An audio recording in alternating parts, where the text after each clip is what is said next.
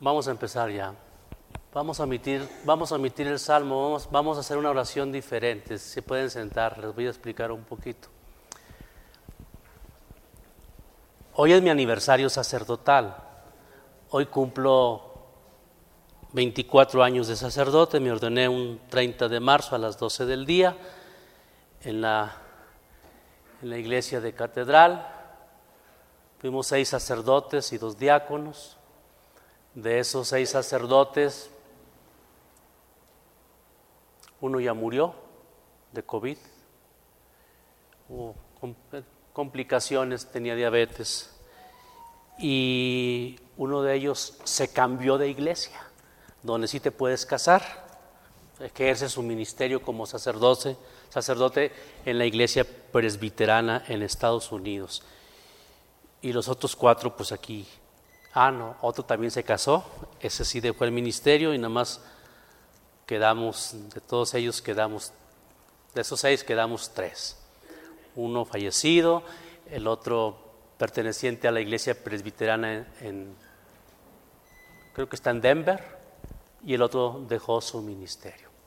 Entonces, ofrezco, ya celebré la misa, vengo de la comunidad donde yo estoy, tenemos un pequeño convivio y, me vine para acá. Entonces, pues trabajando, celebrando mi aniversario sacerdotal y aquí estamos con mucho gusto y con mucha alegría. Y quisiera que la oración fuera la siguiente. Yo estuve en Roma estudiando dos años en el año del 2000 al 2002 todavía me tocó Juan Pablo II. Y siempre que iba al Vaticano, bueno, es que ya después, pues ya vives ahí y ya pierdes la, novedad. Pero la primera vez que fui al Vaticano y después y algunas otras veces que fui y que bajaba a las tumbas de los papas, yo siempre oré por ustedes. Yo no los conocía. Pero yo, yo, ¿saben qué rezaba o qué oraba? Por todos los que conozco y por todos los que voy a conocer. O por todos aquellos que de alguna manera van a estar delante de mí para decirles una palabra, para bendecirlos para confesarlos, para prestarles un servicio, y ustedes ahí estuvieron incluidos. Yo pedí por ustedes. Y ahora que yo cumplo años de sacerdote, yo les pido que oren por mí. O sea, yo muchas veces les, les, he impuesto las manos. Que Dios te bendiga en el nombre del Padre, del Hijo y del Espíritu Santo. Muchas veces les he impuesto las manos diciéndoles, y yo te absuelvo de todos tus pecados en el nombre del Padre, del Hijo y del Espíritu Santo. Amén. Entonces quiero que en esta noche ustedes me hagan un regalo y que oren por mí. Entonces, si quieren ponerse de pie, por favor, y oren por mí con su mano derecha y que me regalen un Padre nuestro. Padre nuestro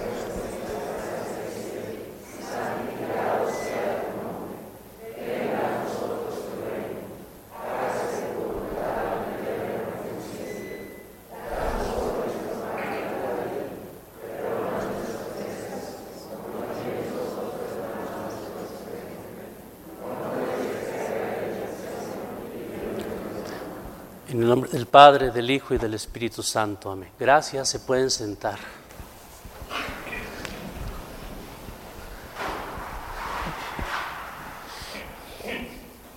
Bien, estimados hermanos y hermanas, pues la, la charla del día de ayer fueron generalidades sobre la cuaresma. Yo traía algo preparado, pero nos perdimos. Pero bueno, salió adelante la, la charla y que no se nos olvide el hilo conductor de los ejercicios espirituales. Vamos de, de, la muerte, del desierto hacia la vida, la, la transfiguración.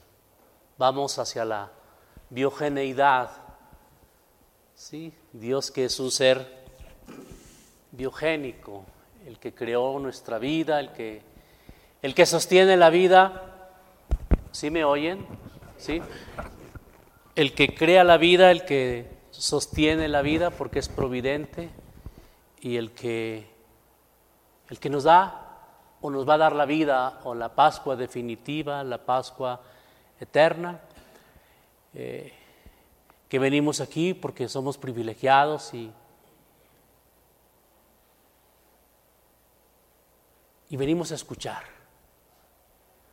Venimos a escuchar y venimos a contemplar, a contemplar a Dios.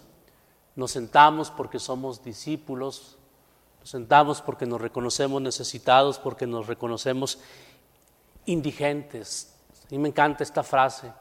La indigencia ontológica. Yo, yo necesito para que mi ser se sostenga. Yo necesito de alguien que le dé sentido a mi existencia. Y de hecho eso significa el ser un ser religioso. Somos Homo sapiens, pero como Homo sapiens que somos, también tenemos otras cualidades y otros atributos y entre ellas es que somos seres religiosos. Es decir, todos tenemos la necesidad de creer. Como dice Alejandro Filio, habrá que creer en Cristo, en la paz, en Fidel, en Morena, en AMLO. Todos tenemos la necesidad de creer en algo en alguien. Por eso yo no creo en el ateísmo puro. No creen en Dios, pero creen en un partido político, pero creen en una ideología, pero creen en el artista que está de moda. Todos tenemos la necesidad de creer en algo o en alguien que le dé sentido, que le dé, que le dé fundamento a nuestra, a nuestra existencia humana. Y nosotros indiscutiblemente pues creemos en un solo Dios, que es trino, Dios que es Padre, Dios que es Hijo y, que Dios, y Dios que es Espíritu Santo. El día de hoy vamos a, dedicar esta charla a platicar en dos espacios geográficos. Fíjense que es que la, la palabra de Dios es, es asombrosa, es maravillosa. A mí me ha tocado predicar en un domingo sobre un verbo. A mí me ha tocado predicar en un domingo sobre un número, sobre una palabra, sobre un adjetivo. Y los espacios geográficos también son importantes. Por ejemplo, yo les decía en el tercer domingo de la cuaresma, fíjense en qué raro, tercer domingo de la cuaresma, apareció la parábola de la higuera. ¿Sí? ¿Nos recordamos? Y decía el Evangelio que aquel, el dueño de la viña o el, el dueño de, aquel, de aquella propiedad, era el tercer año que venía y no había encontrado frutos en la higuera. El tercer año y era el tercer domingo de cuaresma. El número me dice algo. Era la parábola de la paciencia. Déjala otro año. La parábola la conocemos como la parábola de la higuera, pero en el fondo era la parábola de la, de la paciencia. los números son importantes dentro de la Biblia. Por ejemplo, la cuaresma, no lo dije la, la, plática de ayer, la cuaresma que dura 40 días, porque el número 4, el, el 40, el 400 es importante a lo largo de la Sagrada, eh, de la Sagrada Escritura. ¿Cuántos años duraron los judíos? Mm. Primero, ¿cuántos, ¿cuántos días duró el diluvio? 40. ¿Cuántos años estuvieron los judíos viviendo en el oprobio, en la ignominia, bajo el poder, bajo la hegemonía del, faraón? 400. Una vez que fueron liberados y anduvieron por la tierra, por el desierto hasta entrar a la tierra prometida, ¿cuánto tiempo duraron? 40 años. Cuando Jonás fue a Nínive, ¿qué le predicó? Si Nínive no se arrepiente, dentro de 40 días Nínive será destruido. Jesús se va al desierto, ¿cuántos días? 40. Pues, es importante la numerología. ¿Cuántas veces debes de, cuántas veces debes de, perdonar a tu hermano? 60 veces 7, no, hasta 70 veces 7, es decir, siempre por siempre. El número 3, la Trinidad. La imperfección, 6, 6, 6, que es el número de la bestia. Por más seises que le pones, por más le puedes sumar un 6 y otro y otro y otro, siempre, siempre será imperfecto. En cambio, la perfección es el número 7. Bueno, vamos a partir de dos espacios.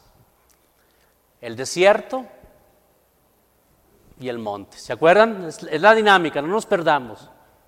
Desierto y el monte, que fue, que fue donde sucedió la transfiguración.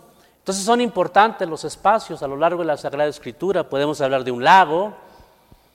El ministerio de Jesús se realizó en torno al lago de Galilea. Podemos hablar de una casa. Jesús fue a la casa de Simón, Pedro, porque su suegra estaba enferma.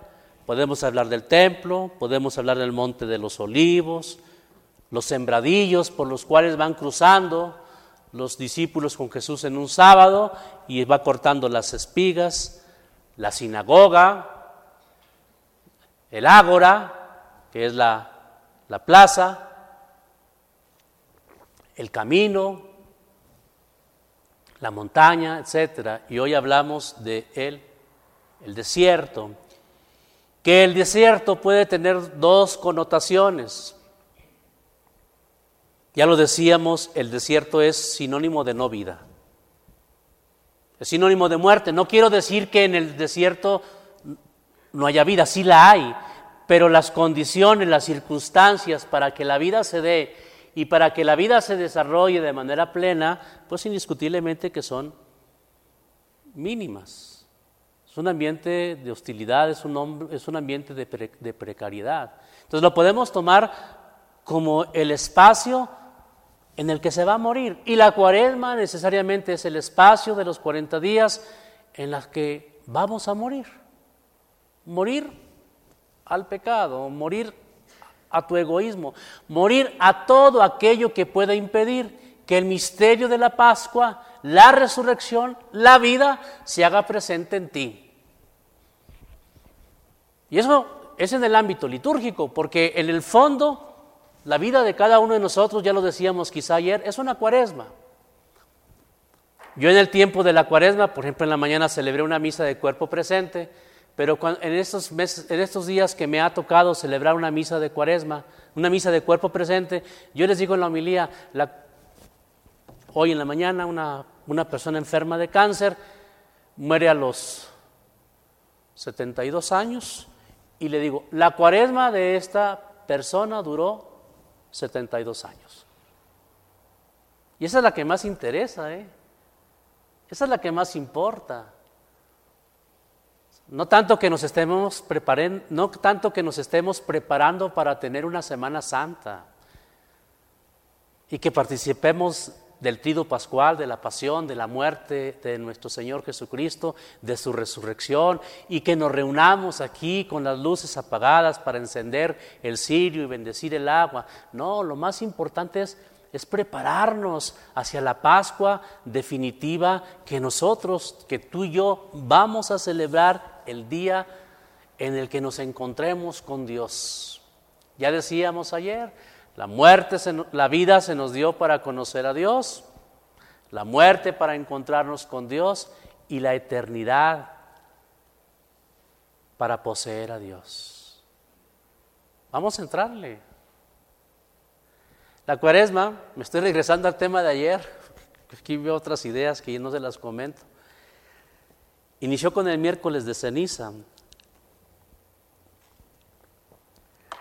Y cuando te impusieron la ceniza, cuidado con esta palabra, a mí no me gusta.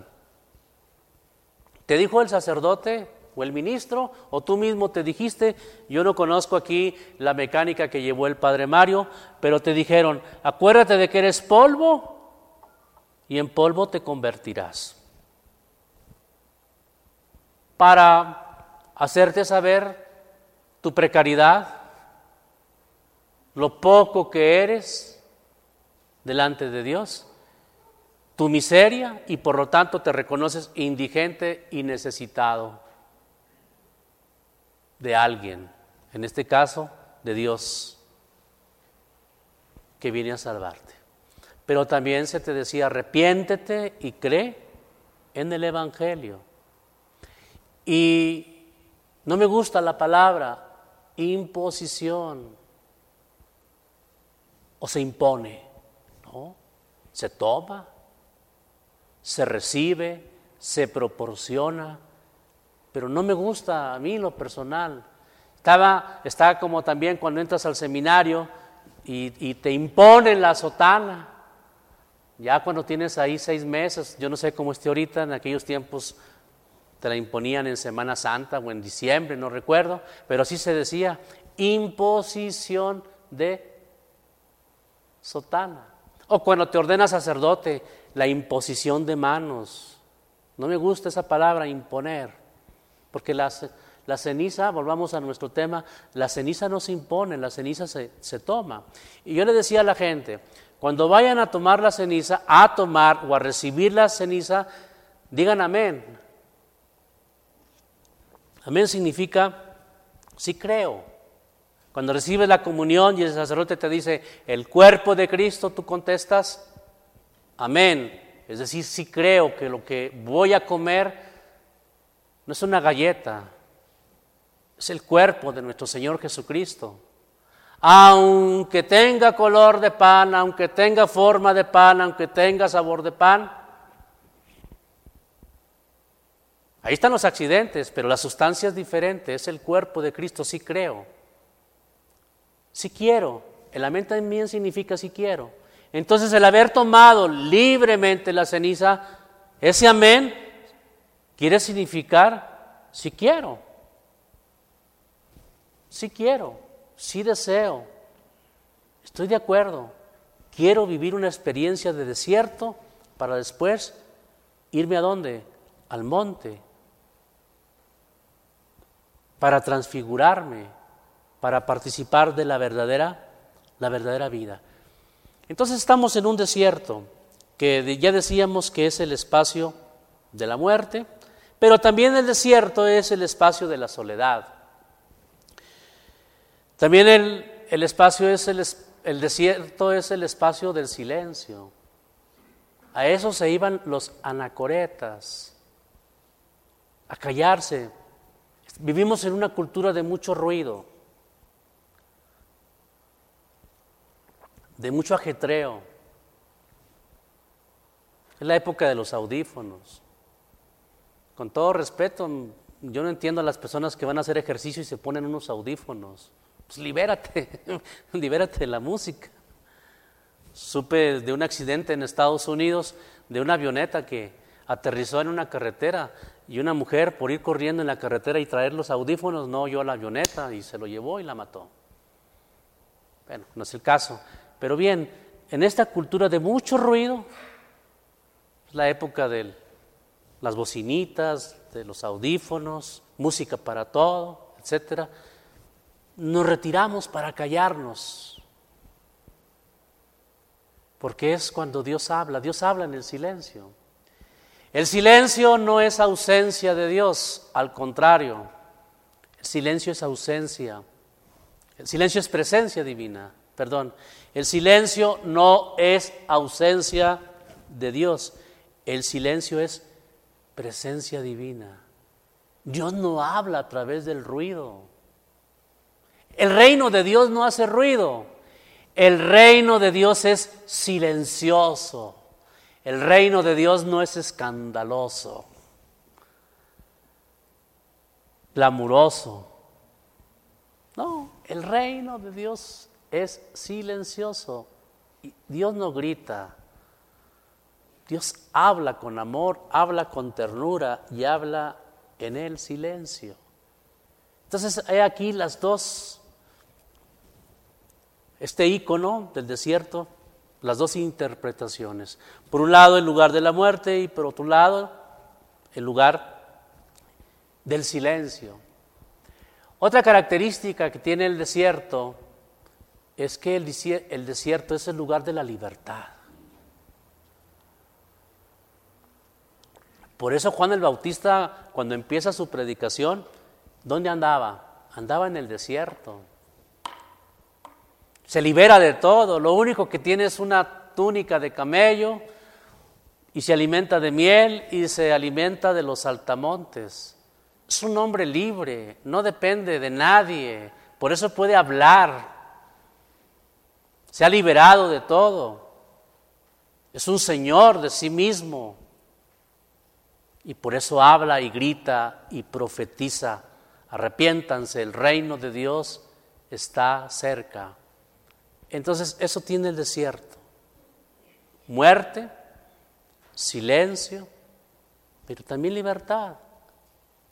Morimos al pecado en esta cuaresma, nos callamos para que Dios nos hable, para escucharlo, para contemplarlo.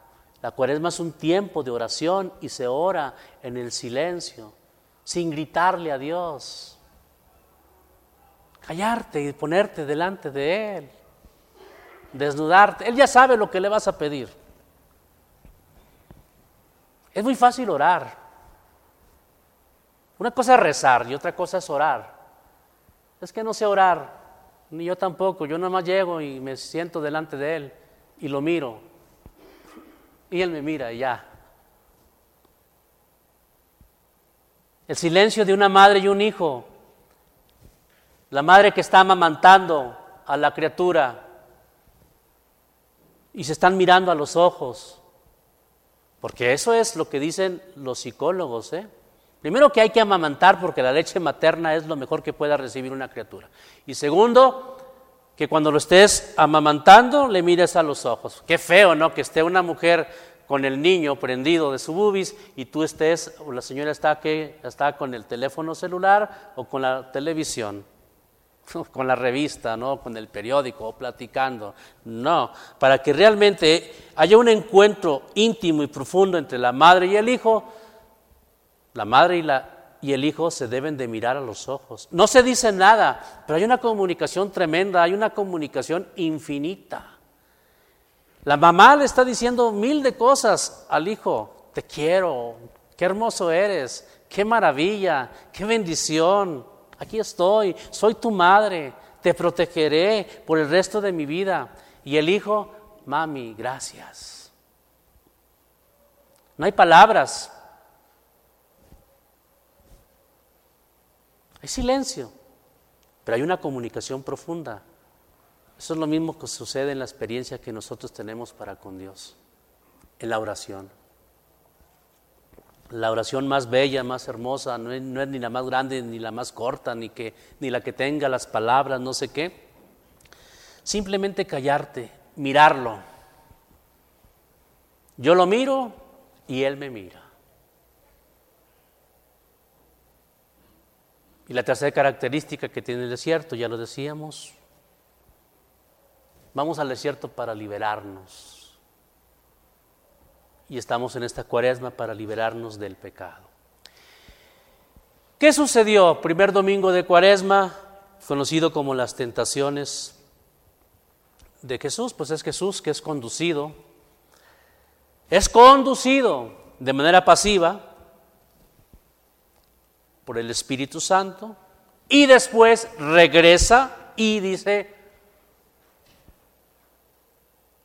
el texto que se internó es decir, ya de manera activa en el desierto. Y fue tentado por Satanás, por el diablo, para ponerlo a prueba. Diablo, diablo, el que divide, el que divide, el que quiere romper, el que quiere acabar con un proyecto que Jesús tiene, que lo quiere hacer caer en la tentación. No son malas las tentaciones. A veces ustedes no se saben confesar y dicen, Padre, me acuso de que tengo muchas tentaciones. Dije, yo tengo más. no es pecado tener tentaciones. ¿Qué es lo que es pecado? Caer en la tentación.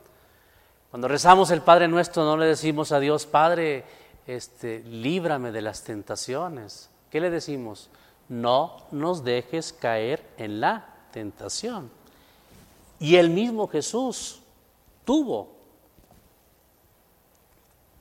tuvo tentaciones, las tuvo, pero no cayó. No se dejó engañar, porque así se presenta la tentación, ¿verdad? O así se presenta el pecado, envuelto con un moño hermoso y maravilloso, con un celofán, con un papel. Y una vez que lo descubrimos, pues nos engaña y, y después viene el remordimiento, viene un estado anímico triste porque el pecado me entristece indiscutiblemente. ¿Por qué? Porque el pecado me quita la vida, me quita la gracia. Y dice, eh, continuamos con el texto, dice que Fíjense que el, diablo es bien zorro, es bien astuto. El diablo es inteligente. Y como dice la carta de, primero, de primera de Pedro, el diablo anda como un león rugiente buscando a quien devorar. El diablo no está quieto.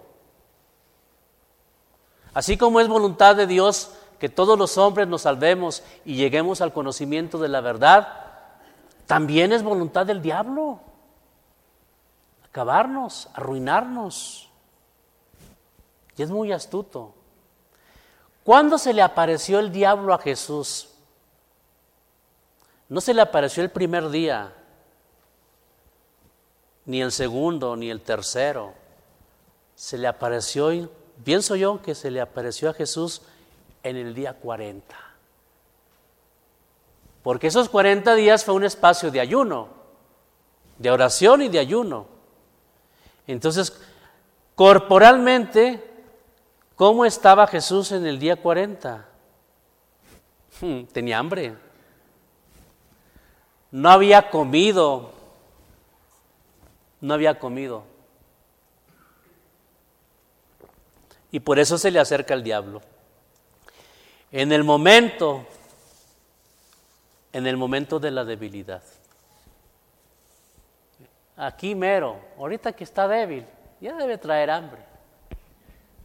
Y por eso viene la primera, la primera tentación. El diablo quiere derribar la fortaleza de la unión de Cristo con el Padre. Y vienen los condicionamientos. Si tú eres el Hijo de Dios, Dile que esta piedra se convierta en pan. Si tú eres el Hijo de Dios. Es decir, utiliza tus propias fuerzas. Si tú eres Dios, si tú todo lo, si tú todo lo puedes, utiliza tus propias fuerzas, pero para tu propio beneficio. Y sabemos que el poder de Jesús no está para beneficio de sí mismo, sino está en función para servir a los demás. O sea, claro que Jesús tenía el poder para convertir las piedras en pan. Es como cuando le dicen a Jesús, si tú eres el Hijo de Dios, bájate de la cruz. ¿Ustedes creen que Jesús tenía el poder para bajarse de la cruz? Si tú eres el Hijo de Dios, sálvate a ti mismo. Jesús tenía el poder para salvarse a sí mismo. Sí. Jesús tenía el poder para bajarse de la cruz. Claro que lo tenía. Pero era su proyecto. Cumplir con la voluntad del Padre. Padre, yo no quiero esto. No lo deseo, pero que no se haga mi voluntad, sino la tuya. O sea, Jesús es el hombre que su poder lo pone y lo utiliza al servicio de los demás. Jesús es un ministro por excelencia. Jesús es un ministro por excelencia. Y si hay aquí algún ministro de la comunión, o si hay aquí algún ministro como lector, en fin, los diferentes ministerios que hay en esta iglesia, la palabra ministro viene de minus, mínimo. Yo soy el mínimo. Yo soy el servidor. Yo soy el que me pongo al servicio de los demás. Entonces, ante esta tentación, a la primera, es lo que quiere el diablo con Jesús. Si, si tú tienes el poder, aprovechalo. Tienes hambre, aprovechalo para ti mismo. Y no, Jesús no. Y ustedes y yo tenemos poder. Ustedes como padres de familia tienen poder. O si hay, si hay, hay alguien aquí que es gerente, que tiene una empresa, que es un supervisor, que es un líder, todos tenemos poder. Pero en el fondo no somos más que ministros. Y el ministro es el minus, el mini, el que se pone a disposición, el que se pone al servicio de los demás. Cuidado, cuidado con que el poder me enferme y me vuelva un dictador y que me valga del poder para mi propio beneficio. Eso es lo que le está pidiendo el diablo a Jesús en la primera tentación. ¿Tienes poder? Pues convierte estas piedras, piedras en pan. Y Jesús no cae. Pero el demonio, que es tan astuto, no se ve por vencido en las tentaciones. Es un zorro. Y y se echa para atrás y escala en su ataque y lo llevó a un monte elevado. ¿Sí? A un monte elevado. Y le dice, todos estos reinos, todas, esas todas estas propiedades son mías. Yo te las puedo dar con esta condición de que me adores. ¿Sí? Y aquí hay dos palabras que me encantan. Dos palabras, una es la sincatábasis y la otra es la kenosis. Y lo podemos ver en Filipenses capítulo 2, versículo 6. Queda sin catábasis. ¿Y qué es la kenosis? La sin catábasis es el abajamiento de Dios. Y es lo que celebramos en la Navidad. Sin catábasis, Dios que se abaja. Dios sin hacer alarde a su condición divina. Jesús sin hacer alarde a su condición divina se abaja, se acerca, se sale de su cielo, se acerca y se aproxima. Y la kenosis es el Dios en la persona de Jesús que se vacía de todo su poder, contrario a lo que le está ofreciendo el diablo. Es decir, aquí está el poder, Aquí están las cosas. El tener cuando Jesús se ha despojado totalmente. Se despojó de su divinidad. Se vació de su grandeza. Se abaja sin catábasis. Kenosis. Se vacía absolutamente de todo. Siendo Dios, se redujo a nada, haciéndose obediente hasta la cruz. El demonio quiere llenarlo con todos los reinos. En cambio, el camino de Jesús es vaciarse, es vaciarse. Lo decíamos ayer en el icono de la cruz. ¿Cómo murió Jesús? Con los brazos abiertos, con las manos abiertas, porque se dio, porque, porque se vació. Y si ya no nos dio nada es porque ya no tenía nada que dar. Cuando yo era seminarista, en mis tiempos, el rector del seminario ya murió, el padre Jorge Raúl Sepúlveda Castro. Él fue, muchas, él fue párroco de la iglesia de Lourdes. Después de que fue rector, fue párroco de la iglesia de Lourdes allá por la central de autobuses. Y el padre Plácido, que ahora es el párroco de la catedral, estaba recién ordenado. O tendría tres o cuatro años de ordenado y él era el padre espiritual. Y el padre Jorge era el rector. Y esta, esta anécdota, bueno, esta realidad, porque es un hecho real, nos la contó el padre Plácido, que en una ocasión el padre Jorge le manda llamar al padre Plácido y le dice, Plácido, tenemos un problema muy grande. En aquel tiempo éramos 70 seminaristas. El padre Mario estaba chiquillo y yo estaba adolescente. Para darle de comer a 80 seminaristas estaba, estaba en chino, como decimos. y ese padre que manda a llamar a Plácido dice, tenemos un problema muy grande. No tengo para darle de comer a los muchachos.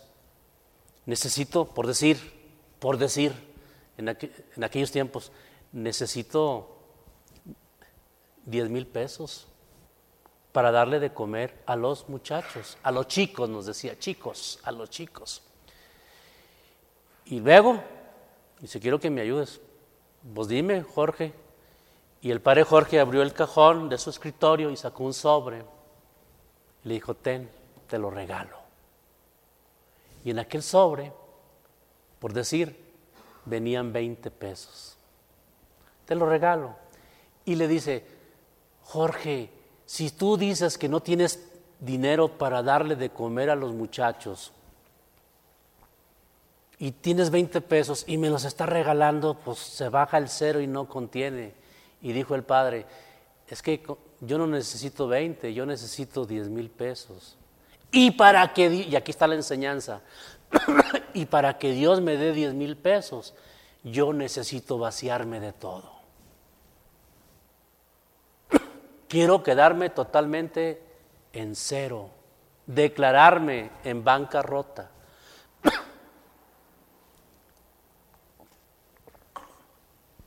Y al día siguiente o a las horas empezaron a llamar por teléfono. Padre, tenemos un camión de papas, tenemos esto, tenemos aquello, pero se vació de todo el Padre. Se abandonó se abandonó de cabeza y con los ojos cerrados a la providencia, a la providencia de Dios. Aquí pues la segunda de las tentaciones. el diablo quiere que Jesús se llene de cosas cuando Jesús no viene a llenarse, sino que viene a vaciarse y a darlo y a darlo todo.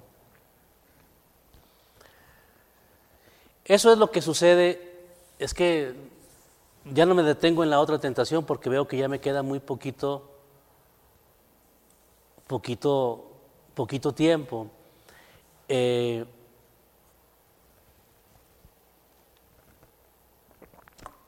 Y fíjense, cuando Dios, cuando el diablo me tienta, Dios, Dios es muy providente y, me, da, me, da, me da la oportunidad de que en el momento de la tentación yo me pueda salir. Hay tres tipos de conciencia. La conciencia antecedente, la conciencia concomitante y la conciencia consecuente. La conciencia antecedente es la que te está diciendo no lo hagas antes de. No lo hagas o si hazlo. O sea, antecedente te está diciendo no digas mentir, no digas, no digas esa mentira, no hagas ese mal negocio, no, no te metas a ese lugar. ¿Sí? No, no, no, no, no, no, vayas a no vayas a robar. Esa es la conciencia antecedente. Estamos siendo tentados, pero la conciencia, la conciencia te está diciendo. Es el, es el típico, ¿no? El angelito y el diablito, ¿no? O en las pastorelas, ¿se acuerdan? El ángel y el diablo. El ángel que quiere que los pastores lleguen a Belén y el diablo que, que está tratando de que los pastores se desvíen. La conciencia antecedente te está diciendo, eso que estás haciendo no va a estar bien. O también te está diciendo, eso que estás haciendo va a estar bien. Y la conciencia, y todavía hasta allá llega Dios, la conciencia concomitante. Es aquella que te está diciendo, eso que estás haciendo está mal. ¿Sí? Porque ya lo estás haciendo. Es decir, todavía tienes la oportunidad de que, vos de salirte. O te está diciendo, bravo, eso que estás haciendo está bien. Sabemos que cuando estamos en una situación actual de pecado, ay, qué padre, estás ahí en el Pour La France tomándote un cafecito y te estás comiendo a la nuera, pero bien rico y bien bonito. Y ta conciencia te está diciendo, eso que estás haciendo está mal. ¿Sí? Pues estás haciendo un mal negocio y sabes que lo que estás haciendo está mal. Tienes aún así todavía la oportunidad de salirte. Cuando estamos en esta situación de la tentación, o la tentación que me lleva a actualizar mi pecado. Conciencia antecedente antes del acto, conciencia concomitante en el acto y la conciencia consecuente es la que te dice, la regaste, la cruda moral, lo que hiciste estuvo mal. Es decir, porque eso es el pecado, el pecado me quita la felicidad. El pecado me amarga, el pecado me quita la vida, el pecado me entristece. Nadie después de haber pecado anda contento. Nadie después de haber pecado está feliz. No. O al contrario, cuando haces una obra buena, la conciencia conciencia consecuente, es decir, estamos hablando de las consecuencias del acto y las consecuencias del acto pueden ser buenas o como pueden ser malas.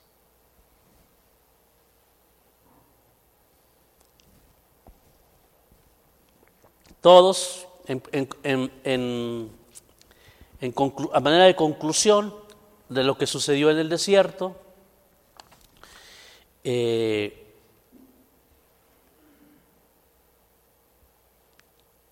todos somos tentados hoy en la actualidad con tres palabras. Y, ahí están sintetizadas lo que aparece en, el, en el desierto en estos 40 días en el tener. En el tener. Es el mundo que nos ha tocado vivir. Vivimos la cultura del, del acumular. Dime cuánto tienes y te diré quién eres. Dime dónde vives y te diré quién eres. Dime cómo vistes y te diré quién eres. Dime qué carro tienes. y te diré quién eres. La cultura del tener. Aprendan o aprendamos a ser ligeros de equipaje. Es bien duro, porque es el mundo que nos ha tocado vivir. Yo cuando me ordené sacerdote hace 24 años, mis primeras pláticas o ejercicios espirituales, me acuerdo que dijo un sacerdote legionario de Cristo que nos dio los ejercicios espirituales, que fumaba como chacuaco, pero fumaba, fumaba, fumaba, fumaba, me acuerdo muy bien, y nos decía, hoy en la actualidad, hermanos sacerdotes, nos es más difícil cumplir con los votos sacerdotales de castidad, de pobreza y de obediencia. Y hoy, claro, porque vivimos en la cultura del aparador, del tener, del acumular, sí nos es más difícil.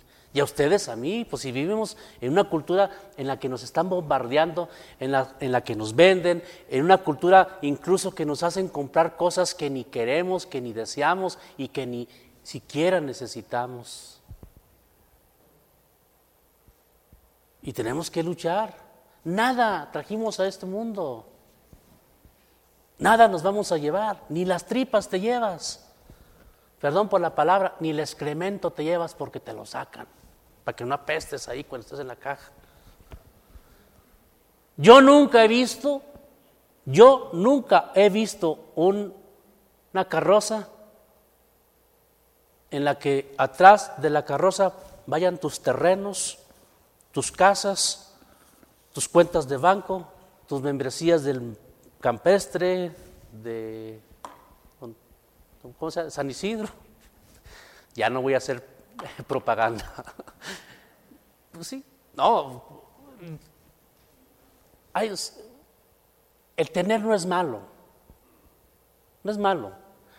El dinero no es malo. No hay ningún texto a lo largo de la Sagrada Escritura en la que condene la riqueza. Dios no condena el capitalismo.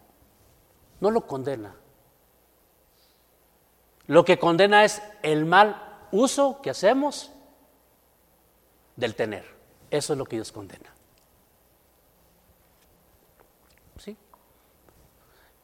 Es como Mateo, lo que yo les decía ayer, en este cuadro de, del Caravaggio, o sea, Mateo está así, miren, imaginen, sujetado a las cosas, sujetado a los bienes, sujetado al dinero. El pecado no es tener, el pecado es que que estés sujeto a, que estés encadenado, encadenado a. Entonces, tener un espíritu libre. Si tienes, qué bueno. Padre, pues es fruto de mi trabajo, es fruto de mi empeño, qué bueno. Por eso se llaman bienes.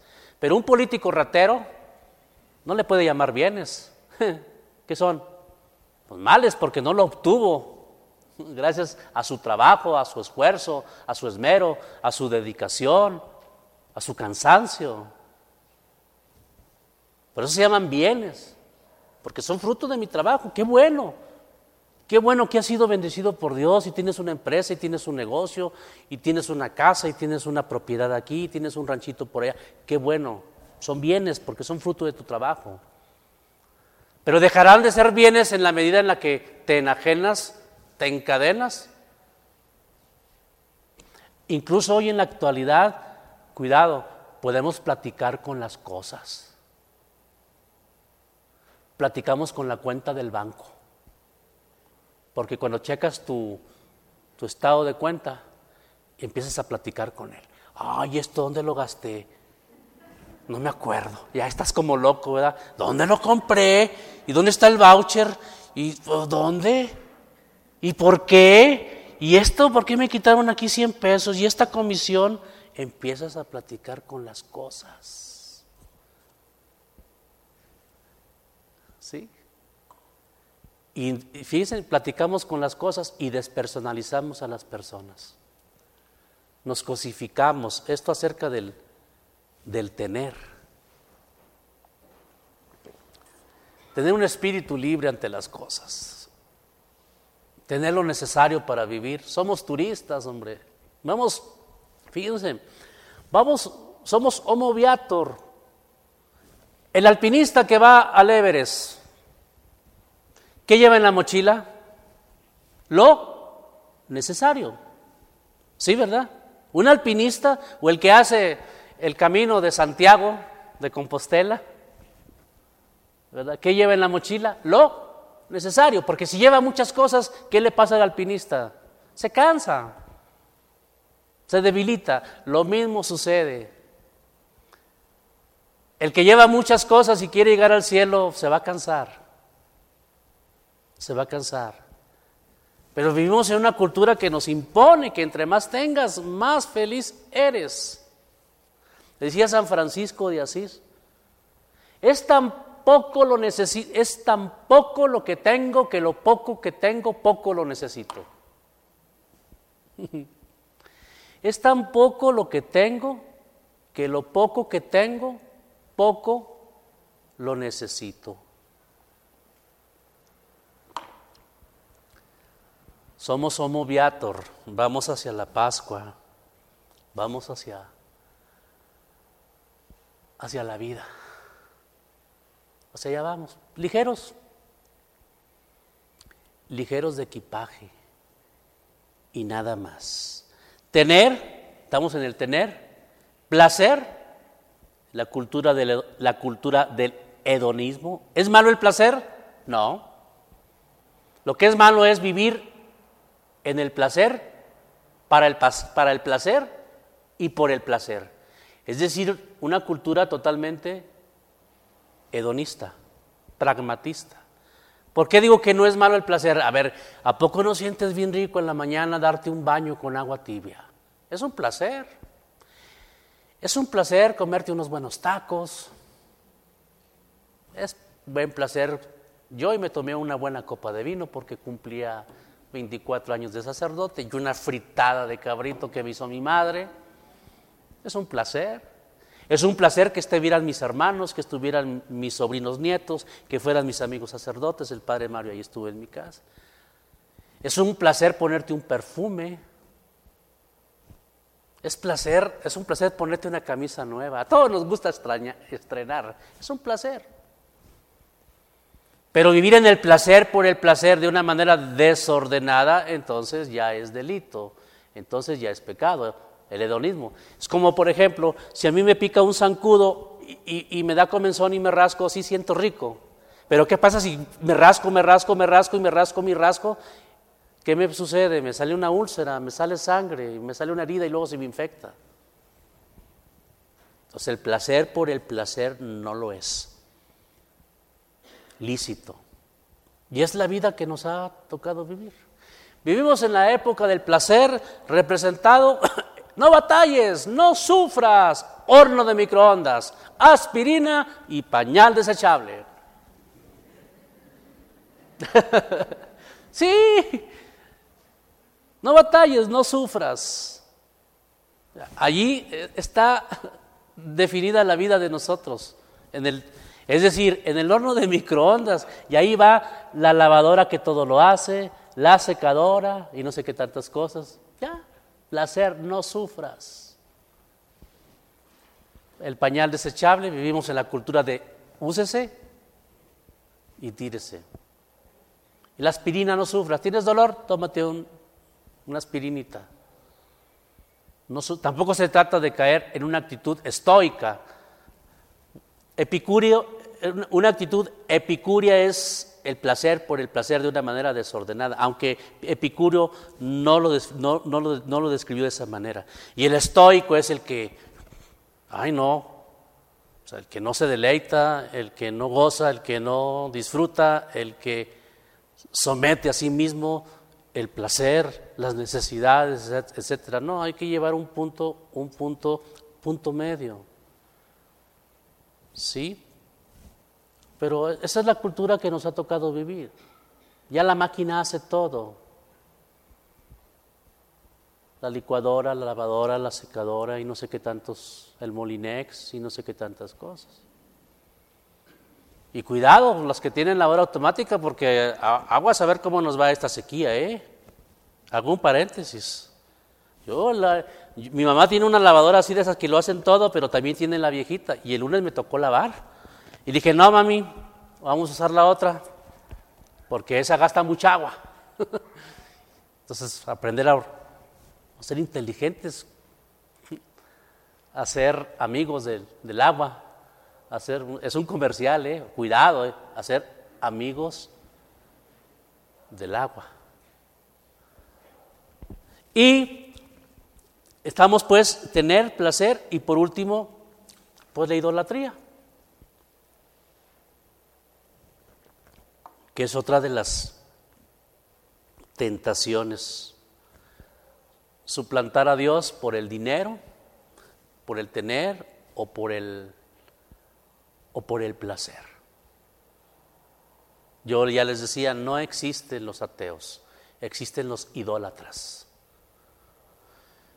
Y el idólatra es aquel que dice, yo no creo en Dios, pero yo creo en el dinero y trabajo para el dinero. Y adoro y me sacrifico por el Dios, así es, el Dios mamón. Así se le decía al Dios del, del dinero. O en, o en el trabajo, o en una ideología, o en un partido político, o en un artista. Ay, no, no hicieron al Diosito hasta Maradona. No existe ahí la, iglesia maradonista, no sé cómo se pueda, se pueda llamar, ¿verdad? Pero suplantar a Dios. La gente sigue creyendo. A lo mejor no creen en Dios, pero creen Misada, creen en Walter Mercado. Bueno, ya se murió. Y cree en los del canal de casa que salen en madrugada y te venden por 50 pesos una consulta y no sé qué tantas cosas. Por el indio Tititaca etcétera, en fin. Todos creemos. Habrá que creer en alguien, en algo, pero hay que creer. Cuando no crees en Dios, no es que seas un ateo, eres un idólatra, porque le das el poder a alguien que está lejos de Dios.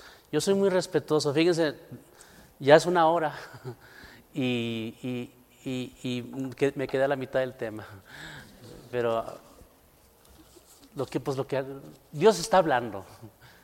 Porque ahora me faltó, el tema era el monte y falta, no, el estábamos en el desierto y nos faltó la transfiguración. Pero mañana, bueno, pues la transfiguración, así en cinco minutitos rápidamente, hay que transfigurarte porque vivimos, vivimos desfigurados, deshumanizados, desfigurados. Hay que figurarnos. Transfigurarnos significa transfigurarte. Y volvemos al mismo, cambiar, transformarte para mejor y para bien. El día de mañana, yo creo que ese es el tema central de las pláticas, es la parábola del Padre amoroso, que fue la que escuchamos él el domingo. El hijo pródigo o la, o la del Padre amoroso. Entonces, para ni, ni cansarlos, además yo creo que con una hora, una hora es más que suficiente. Yo, fíjense cómo, yo decía, no hombre, una hora, ¿qué voy a hacer? ¿De dónde voy a sacar tanto rollo una hora? Dije, no hombre, con media hora que les hable. Y ya me, ya me acabé la, bueno, 40, 40 minutos. No, de veras, yo decía, mucho para mí estar delante de, pero bueno, Dios opera y Dios actúa a través de un servidor pobre y humilde sacerdote. Mañana, si Dios quiere, es jueves. Mañana sí nos vemos a las ocho, siete y media, perdón, si Dios quiere. Vamos a ponernos de pie. En el nombre del Padre, del Hijo y del Espíritu Santo. Amén. Te damos gracias, Señor, por el don de la vida. Te damos gracias porque nos das la oportunidad de encontrarnos también con tu palabra que que es viva y que es vida.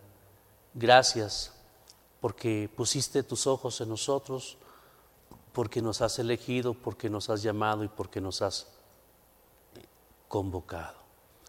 Que tu palabra se haga vida en cada uno de nosotros y demos frutos abundantes. Por Cristo nuestro Señor, en el nombre del Padre, del Hijo y del Espíritu Santo. Que tengan buenas noches.